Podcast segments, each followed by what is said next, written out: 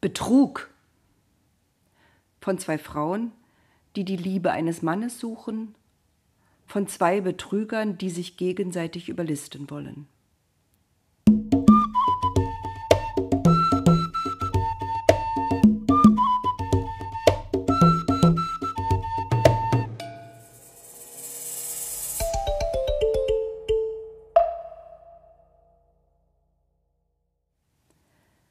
Ein Vogel schrie in der Ferne. Jakob erwachte aus tiefem Schlaf. Er hielt die Augen geschlossen, lag ganz still da. Dieser Moment sollte noch dauern. Seine Frau lag auf seinem Arm. Er spürte ihre warme Haut und ihren gleichmäßigen Atem, glaubte, ihr Herz schlagen zu hören. Er streichelte ihren Arm. Rahel, meine Liebe, flüsterte er und drehte sich ihr zu. Auch sie drehte sich um. Mattes Licht fiel durch die Ritzen der Zeltplanen. Gleichzeitig schlugen sie die Augen auf. Jakob blickte in zwei blasse, graublaue Augen, verklebt vom Schlaf. Einen Moment lag er wie erstarrt. Er konnte nicht glauben, was er sah. Dann sprang er aus dem Bett. Wie kommst du hierher? fuhr er Lea an. Was machst du hier? Lea zog die Bettdecke bis ans Kinn. Mein Vater, sagte sie leise, er wollte es so. Soll das heißen, dass Laban dich gestern Abend zu mir ins Zelt brachte? Jakob schrie fast.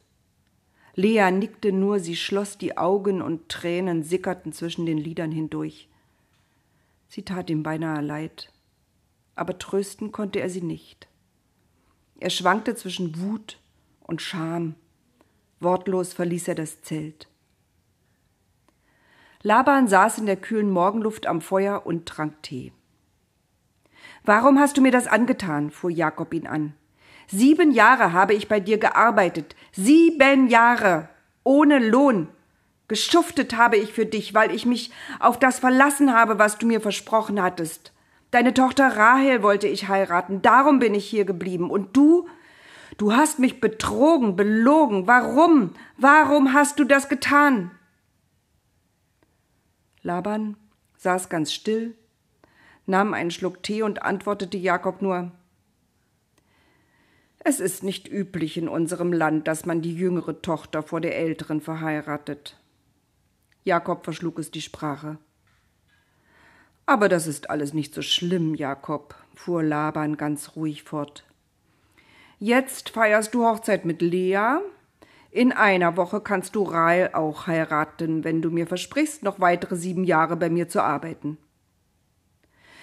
Was sollte Jakob machen? Er liebte Rahel. Ihretwegen war er hier. Lea konnte er nicht lieben, aber sie war nun seine Frau, daran war nichts mehr zu ändern. Es geschah alles so, wie Laban es bestimmt hatte. Eine Woche später feierte Jakob noch einmal Hochzeit. Wieder wurde die Braut in sein Zelt geführt, wieder war sie verschleiert. Aber diesmal nahm Jakob den Schleier ab und sah der Braut in die Augen, in dunkle, unergründliche Augen. Die stolze Rahel lächelte ihn an. Das war die richtige Braut. Er schloss sie in die Arme und ein zarter Duft nach Thymian und Rosen stieg von ihren Schultern und ihrem Haar in seine Nase. Und wenn er noch siebenmal sieben Jahre dafür hätte arbeiten müssen, dass er Rahel heiraten durfte, er hätte es getan. Ihr wundert euch über diese Geschichte? Ihr sagt, das gibt es doch gar nicht, dass einer zwei Frauen heiratet? Und dass einer beim Vater seiner Braut arbeiten muss, um sie heiraten zu dürfen? Und dass der Vater so über seine Töchter bestimmt? Und dass Erwachsene betrügen und lügen? Wisst ihr, die Geschichte ist alt, sehr alt. Damals gab es merkwürdige Sitten und Bräuche. Ich habe sogar gehört, dass es so merkwürdige Dinge noch immer geben soll. Jedenfalls Es gehört nun mal zu der Geschichte, und wenn ich euch das nicht erzählt hätte, dann würdet ihr nicht verstehen, was jetzt noch kommt. Seltsame Dinge tun die Menschen, und noch Seltsameres denken sie sich aus. Lea wusste, dass Jakob sie nicht liebte. Dennoch versuchte sie alles, was sie miteinander teilten, so schön wie möglich zu gestalten. Sie kochte Essen, das Jakob mit Vergnügen und gutem Appetit aß. Sie erzählte Geschichten, die Jakob zum Lachen brachten. Sie war eine aufmerksame Zuhörerin, wenn Jakob etwas mit ihr besprechen wollte. Und obwohl sie tief in ihrem Innersten wusste, dass Jakob sie nie lieben würde, verließ sie die Sehnsucht danach nicht. Aber vielleicht, so dachte sie, wird er mich lieben, wenn wir Kinder haben. Und sie bat den Gott Abrahams darum, dass sie Kinder bekäme. Es war noch kein Jahr vergangen, da kam der erste Sohn zur Welt. Sie nannte ihn Ruben, das bedeutet, seht, ein Sohn. Aber Jakob liebte Lea nicht. Im Jahr darauf bekam sie ihr zweites Kind. Wieder war es ein Junge und wurde Simeon genannt, weil Lea sagte, Gott hat mich gehört. Aber Jakob liebte Lea nicht. Dann dachte sie, wenn ich noch ein Kind bekomme, dann wird Jakob mich lieben und mir verbunden sein. Sie bekam wieder einen Sohn und nannte ihn Levi, aber Jakob liebte Lea nicht. Wieder wurde Lea schwanger, Ihr vierter Sohn kam zur Welt. Lea war dankbar darüber und nannte ihren Sohn Judah, aber Jakob liebte Lea nicht. Er betrachtete seine Söhne. Ruben war wild und stark, aber er war auch ein richtiger großer Bruder für die Kleinen. Simeon wollte lieber mit ihm spielen als mit seinem jüngeren Bruder Levi. Der saß oft ganz still und beobachtete vieles, was im Zeltlager vor sich ging. Judah war noch ein Baby und Jakob sah gern Lea zu, wenn sie mit ihm auf dem Arm alles Mögliche erledigte. Sie schürte das Feuer, sie kochte, und wenn sie Wäsche wusch, band sie den Kleinen mit einem Tuch auf ihren Rücken. Aber Jakob liebte nur Rahel. Im Laufe der Jahre wurde Rahel noch stiller als sonst. Sie beneidete ihre Schwester, weil die Kinder geboren hatte, sie aber nicht. Eines Abends, als sie allein war mit Jakob, schwieg sie beharrlich. Was ist mit dir? fragte Jakob, obwohl er wusste, was mit ihr los war. Da brach es aus ihr heraus. Ich will auch Kinder. Wenn ich keine Kinder bekomme, sterbe ich. Jakob wurde wütend. Was konnte er dafür? Zum ersten Mal schrie er sie an. Was denkst du denn? Bin ich Gott? Bitte ihn, dass du ein Kind bekommst. Rahel gab nicht so schnell auf. Wenn ich kein Kind bekomme, dann soll meine Magd für mich ein Kind bekommen. Das ist dann so, als wäre es meines. Jakob war verblüfft. Das wäre eine Lösung, wenn auch eine merkwürdige. Als Rahels Magd einen Sohn gebar, nannte Rahel ihn Dan. Den zweiten Sohn ihrer Magd nannte sie Naphtali. Auch Leas Magd bekam zwei Söhne, man nannte sie Gad und Asser. Lea bekam noch Isaschar und Sebulon, also zwei Söhne und eine Tochter, Dina. Habt ihr mitgezählt? Zehn Söhne und eine Tochter waren nun in der Familie. Endlich wurde auch Rahel schwanger. Jakob sagte, Ruh dich aus, meine Liebe, schone dich, pass auf dich auf. Rahel ging versunken durch das Zeltlager, streichelte ihren Bauch, sprach leise mit dem Kind, das noch nicht geboren war. Jakob betrachtete sie voller Bewunderung. Er meinte, sie sei noch schöner geworden, ihre Augen noch schwärzer.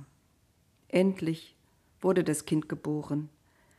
Rahel nannte es Josef. Mein Sohn, sagte Jakob leise und nahm vorsichtig die winzigen Finger in seine große Hand. Mein Sohn. Nie vorher hatte er bei der Geburt eines Kindes so ein Glück empfunden und so eine Verbundenheit gespürt wie bei diesem Neugeborenen. Es war das Kind Rahels. Es war das Kind, auf das er immer gewartet hatte, ohne es sich einzugestehen.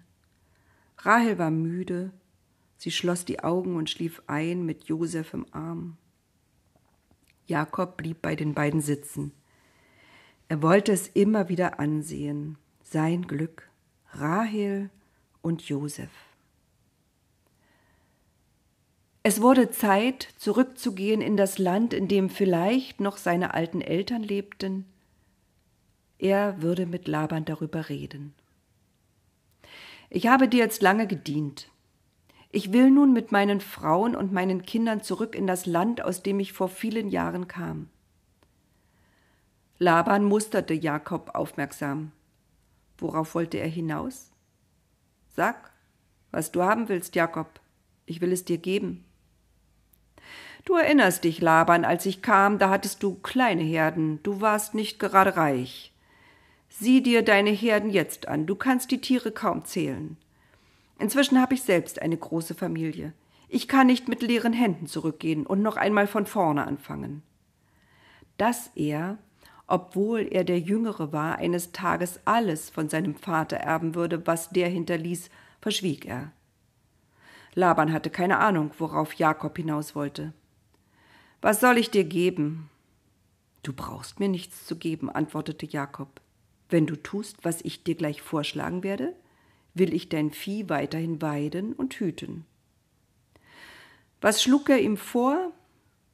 Er wollte alle gescheckten Ziegen, nicht die einfarbigen, und alle schwarzen Lämmer und Schafe. Das, sagte er, sei alles, was er wollte.